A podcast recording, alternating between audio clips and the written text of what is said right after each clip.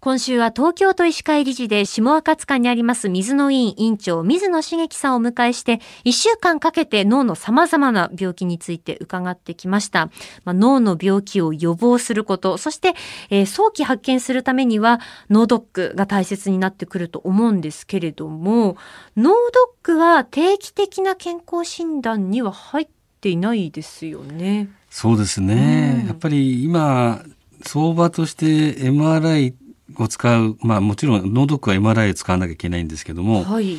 まあそれを使いますと、まあ高いところで7万円とか10万円とかってあるかもしれません。で、まあ、脳ドックのセットによって違うとは思いますけども、その他に、あの、MRI 以外にも頸動脈の、あの、エコーとかですね、あの、MRI だけじゃなくて CT を使うとかっていうこともあるかもしれません。はい、まあ、あの、MRI は多分必須ではないかなと思いますね。はい。MRI 私も一度受けたことがありましてまあ、気のせいで済んだんですけれど何かちょっとこう頭が痛いようなで手がしびれるような言葉が出てこないような気がすると思って、はい、あの一度かかってみてもらって、まあ、疲れじゃないですかというところで落ち着いたんですが あの何かちょっとこうガンガンガンガンガンガンってするあの筒のようなものにこう入っていって、まあ、イヤホンしてそこからこうクラシック音楽が流れてくるのを聞きながら受けるみたいな形だったんですけれどそれですよね。そうですね。あの、はい、今のお話は多分あのかなり緊張してですね音もすごいので、はいリラックスさせるための工夫だと思います。そうなんですね。で、なんとなくあの、機械が大きくて、体すっぽり入るようなイメージですので、ええ、あの、やっぱり不安は大きいですよね。そうですね。ですから、なるべくあの、不安を取るためにやってる工夫ではないかなと思います。ただ、あの、それだけに、その、貴重な機会ということを含めてですね、ええ、脳ドックの優位性っていうのはあると思いますね。え、はい。だからぜひ、あの、今までお話した中でのですねいろんな病気を少しでもあの早く見つけるあるいは予防できるっていうことから考えますと、えー、脳ドックを受けていただくってことがよろしいかと思います。でどのぐらいの間隔でやった方がいいのかっていうところなんですけど、まあ高額なものですから、はい、毎年っていうのはちょっとっていうふうに思います。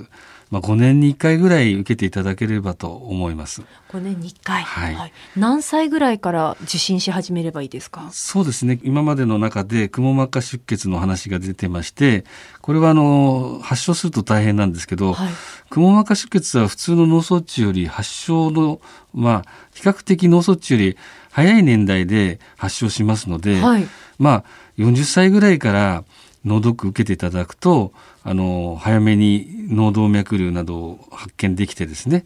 えーまあ、治療に結びつけることもできますので、うん、40歳ぐらいがよろしいのかなと思います。40歳ぐらいからまあ5年おきぐらいにこう受けていくというのがいいということですね。よろしいでしょうかね。はい。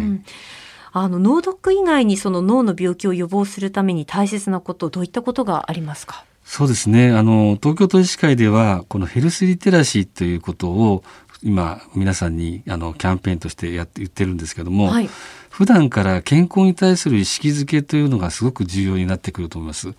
まあ、今回のコロナでもやはり一人一人がマスクだ手洗いだあるいはあの集団のところに行かないとかですねあの飲食も気をつけるとかそういったことも含めてですねあの普段から健康診断を受けるあるいは血圧がどうなのか糖尿病がないのかコレステロールがどうなのかとかっていうことも含めてあの気をつけていただくそれで大事なのは運動もすごく大事です。はいえー、エクササイズ・イズ・メディスンという言葉がございます。えー、運動はあの治療であるという、まあ、薬であるというような役になるかと思いますけど基本的に運動の習慣を持つことが非常によろしくなってます。で最近ではですね認知症の予防あるいは認知症を改善するなどのデータも出てます。また、えー、心臓リハビリとかがんのリハビリとかってありますけどもあの腎臓が悪い方にも運動を進めるような方向に今動いてますので、はい、できるだけ体を動かすことはあの習慣づけていただくことは